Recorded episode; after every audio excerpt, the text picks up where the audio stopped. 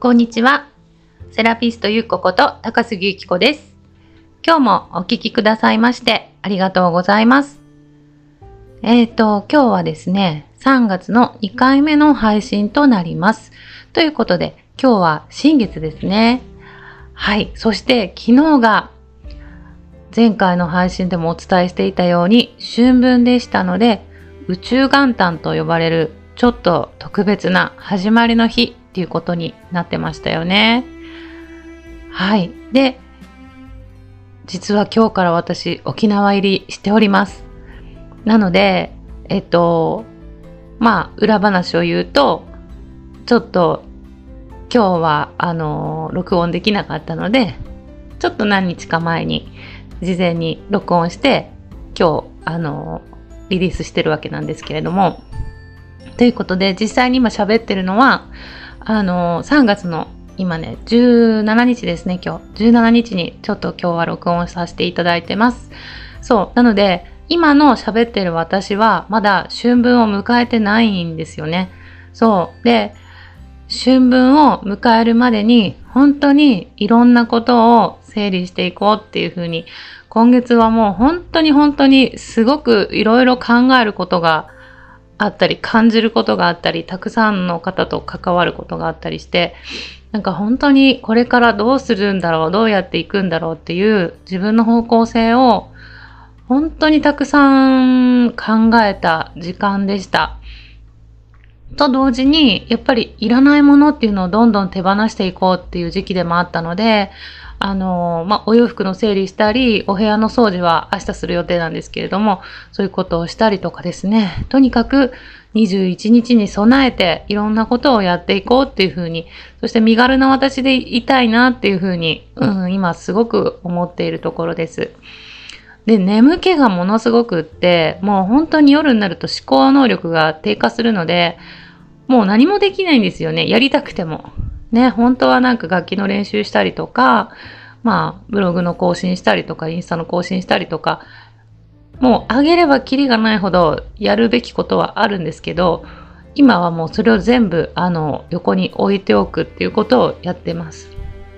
なんかそれを今した方がいいなって自分で思ってるので、なんか無理にそこをする、今しなくてもいいんじゃないかなってなんか思えてるので、そう、だからとにかく今はもう眠ることに徹してますね。もう娘と一緒にお布団に入って、まあ、ちょっと YouTube とか見て、で、もうカッと寝るみたいな、なんか2月が本当にあの、えっと、ジャズの本番が、えっと、最後ら辺にあったんですけど、19日だったかな。その時までには、本当にもうなんか、あの、抜け殻状態になるまでもうなんか練習練習しまくってもうエネルギー使いまくってっていう時だったのでなんかそこのツケが3月の頭に来てたのとあとはまあもう浄化の流れでしょうねこれは。もうすごく眠気が来ているのでもうあのとにかく寝ようっていう感じでもう今は眠りっていうのを最優先にはいしています。でなんか寝ることによってやっぱりあのなんでしょうね思考が整うっていうのはもちろんあるしやっぱりそのえっ、ー、と、まあちょっとスピリチュアルなことを言うと、なんかその、高次元の方とつながりやすいっていうふうにも言われてるんですね。寝ることによってインスピレーションが降ってきやすいっていうのも言われてたりとかするので、今それを受け取る、受け取りたいって思ってるし、うん、受け取れる時期なのかなとも思っているので、なんかそういう意味でちょっと眠るっていうことに意識を置いているこの2週間ですね。ですね。本当に満月を超えて、はい、この2週間は特にそれを徹しているっていうことをやっています。で、えっと、今日お話ししたいなって思ってるのが、まあ前回満月だったんですけど、その、なんだろうな、満月って満たされてるからすごく幸せな気持ちになるっていうのは、あの、まあ、象徴としてね、その100%の自分でいるってすごく素晴らしいことだし、なんかいいなって思う反面、なんかこれから先、なんか今度は100%だったのがゼロに向かっていくタイミングになるわけですよね、満月って。うん。なんかそうなると、結局満月って本当に最高潮の最高潮で、めちゃくちゃいい時なんだけど、その後どうなるって考えると、少しなんか寂しかったりとか、また手放しが始まるので、ちょっと不安になったりとかなんかそんな感じで揺らいじゃうのかなとかも思ったりしてで自分の中で例えばその満月に例えると一体何日目の満月が自分の中で一番幸せだって思えるのかなって思った時にやっぱり14日目なのかなって思うんですよね。うん。なんか、えっと、新月が0日だとしたら、15日目が、まあ、15夜とかよく言いますけど、15日目が満月っていう計算になるんですよね。で、その満月になるちょっと手前なんかそこの美学にすごく私は魅力を感じるんですよね。そう。なんか満ち満ちて、でも、あともうちょっとで丸になるみたいな、そのタイミングが、なんか逆に美しいのかもしれないって私は思ったんですよ。これはなんか私がちょっと前に見ていた、あの恋愛ドラマの中でもセリフででき出てきてて、なんかある男の子がカメラマンを志望してるんですけど、その、えっ、ー、と、カメラマンの子が何かの作品展に出すのに月を撮影してたんですけど、なんかみんながパッと見ると、ああ、満月だねって言うんですけど、まあ彼は、これは満月じゃなくて、14月、ん ?14 月って言ったのかな？ちょっと言い方を忘れたんですけど、とにかくその満月のまん丸い状態ではなくて、なんかそれの一日手前の月なんだよっていうのを言ってたんですね。で、なんかそういう、その時に私もこう、インスピレーションを受けて、確かにそういう美学ってあるよなって思ってて、そう、なんかこう、満ち満ちて100%になってる私に目指して今、私自身も頑張ってるし、皆さんも多分そうなんだと思うんですけれども、なんか100%になってしまった場合、じゃああとはもう衰えていくだけなのかなっていうふうに思うと少し寂しい気もするし、なんかもうだんだんだんだんまた無に近づいていくってなんか失っていくようですごくなんかね、さっきも言いましたけどなんか心もとないというかなんかそういうのはそういうマインドになっちゃうのが嫌だなってすごく思ったんですね。なんかそれよりも100%になる手前のワクワク感あともうちょっとで私はもう100%満ち満ちた自分になれるんだっていうところで、あの、ずっといたいっていうふうに思ったんですよ。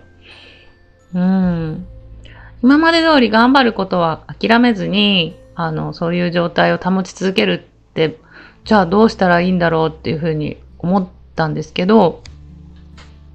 その時に思ったのが、自分の上限をやっぱりある程度まで自分が成長すれば、その上限をもう少し高く上げるっていうことなんですよね。うん、言うならば、ゴールをちょっと遠ざけるみたいなね。あと一歩とか二歩でゴールできる部分まで来た時に、自分の目標をもう一度見直して、また一歩か二歩先のゴールを設定するっていうことをしたらいいんじゃないかなって思ったんですよ。うん。なんかそうすると、いつも自分は高まり続けていくし、でもまだ満たされてないから頑張るし、で、また満たされてない時の、満たされたらこれからどうなるんだろうっていうワクワク感も常に考えられるわけですよね。なんかそれがすごくずっとそういう状態でいられるっていうのがすごく幸せなことなんじゃないかなって思うんですよ。うん。そう。だから、今の現状維持で満足もしないし、頑張り続けるし、でも心はどこか、もうほぼほぼ半分以上は満たされてるみたいな。なんかそういう状態って、なんかすごくいいと思いません？なんか、この間そのドラマを見た時にふとそういうふうに思ったんですよね。そう。やっぱり生きてる以上成長していきたいし、なんかこう常にやっぱり変化していたいなって私は思っているのでなんかその進化するために日々どうしたらいいかなって考えてるしいろんな人に出会っていろんな人の話を聞いていろんな気づきをもらってっていう繰り返しをねずっと続けてきてるんですけどなんか全てはやっぱり自分のステージアップのためっていうことでうんなんか本当にあのー、うんこの春分を直前にしてやっぱりあ私ってそういうのが好きなんだっていうのを改めて思えたしこれからの私もやっぱり100%を目指しながらいつも98%とか97%の自分でいるっていうことをねあの心がけていきたいなっていうふうに改めて思いました。うんどうですかね？皆さんは今日新月を迎えてなんかすがすがしい気持ちになったりとかしてるんでしょうかねねなんか、そして私、えっと、22日、今日、沖縄に、沖縄の地にこう立っていると思うんですけれども、その時私は何を感じてるんでしょうかね。なんかそれをまた、あの、4月の満月の時にお伝えできたらなっていうふうには思ってるんですけれども、なんかこのタイミングで沖縄に行けるっていうことがすごく意味のあることになったらいいなっていうふうには思っています。ね。えっ、ー、とえ前回の時って出雲大社に行ったお話はしてないですよね？してないですよね？なんかそうなんです。今月は島根県の出雲大社に行ったんですよ。はい。そう。それもそうそう。お話ししなきゃと思ってたんですけどなんかあの3月の頭にまあいろいろこうまた人と話してた時に私が出雲大社の方にご縁があるっていうことが分かってでなんか行った方がいいよって教えてもらってそれでそれを言われた3日後かな？にある時思い立ってこうもう確か月曜日に行ったんですけど日曜日の夜に思い立って、まあ、友達を誘って行ってきたんです。で出雲大社ってまあ岡山に住んでると割と行きやすい場所なんですけど、なんか日本全国の方からして出雲大社の存在ってなんか本当になんだろうな、泊まりがけでもいいから行ってみたい場所みたいな、なんか私たち岡山県人が多分、あの、伊勢神宮に行くような感覚で出雲大社のことをそういうふうに捉えてる方も多いんだっていうのをこの間聞いて、なんて私はこんなにありがたい場所に住んでたのに今まで行かなかったんだろうとかって、ちょっと自分自身もなんでこのまま今行ってなかったんだろうっていうのはちょっとびっくりしたんですけど、でもこれもやっぱりタイミングで何度かお誘いをいただいたことがあるんですよ。行かないって。でもその時に限ってやっぱり行けない理由っていうのがあるんですよね。妊娠しててちょっとこう遠距離の移動が難しいとか、なんか一緒に行こうって言ってた友達の猫がちょっと調子が悪くなって今日はごめんってなってキャンセルになったとかなんかそういうことが割と続いていてああじゃあ今じゃないんだなーって感じでずっとスルーしてたんですけど今回はなんかすごい全部がもうなんか整っていてお天気もめちゃくちゃ良くてで誘った友達もなんか予定が本当は入ってたのに急にキャンセルになってみたいな。しかもその友達は、えー、出雲大社に行くのが大好きな人なんですよ。もう暇さえあればドライブに出雲大社に行きたいって思う人なんですね。だから何度も足を運んでるので、その回り方とかも知ってるし、だから本当になんか素敵なガイドを引き連れてですね、私は初の出雲大社に行くことができたんです。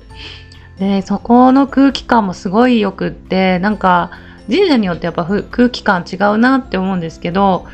えっ、ー、と、なんかね、大きくて暖かくて、本当になんか包み込まれてる感じがして、なんか、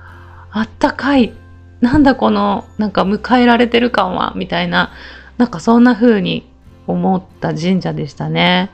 そう。やっぱご縁があるから迎えられ、迎え入れられてる？っていうこともあるのかなとも思ったりするんですけど、とにかくもう、どれだけ長くいてもずっといたいみたいな、なんかそんな気持ちにさせてもらえる神社でしたね。だから、またぜひ行きたいし、ね、お蕎麦も美味しかったし、おぜんざいも美味しかったし、ね、なんか本当に行ってよかったなっていう、もう日帰りでね、朝8時ぐらいに出て夜8時ぐらいに帰るっていう、なんか本当にもう、あのー、強行突破って感じの一日だったんですけど、でも全然疲れないし、夜はしっかり寝れるし、なんかもう本当に癒された一日になって、ね、ぜひ、あのー、もし、出雲大社とご縁のある方は、行ってみてください。ぜひ。そうですね。なので、本当に今月は、あの、出雲大社にも行けたし、21日はまたね、あの、うちのお客様であり、大好きな方の、あの、関係でですね、ちょっとこう、ごま行っていうんですか？なんかあの、お寺ですよね。お寺の、あの、催しに、こう、ちょっとお誘いいただきまして、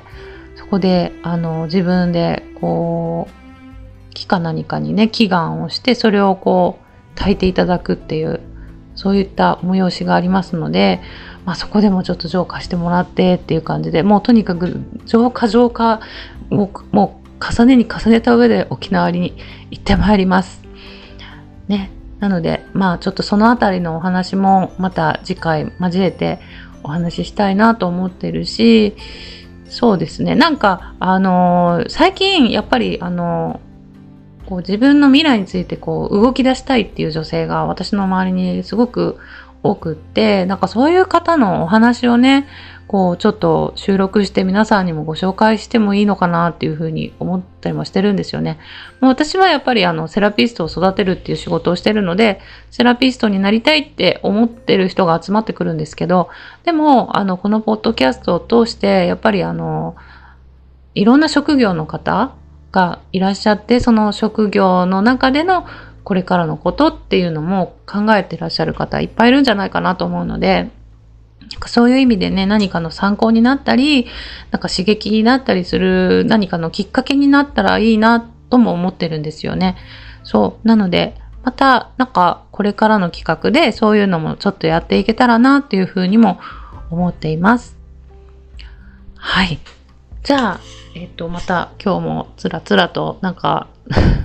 独り言で喋ってしまいましたが、はい。じゃあまた4月の、えー、次は満月ですね。満月の時にいろいろまたお話しさせていただきたいと思います。今日も最後までお聴きくださいましてありがとうございました。ではまた。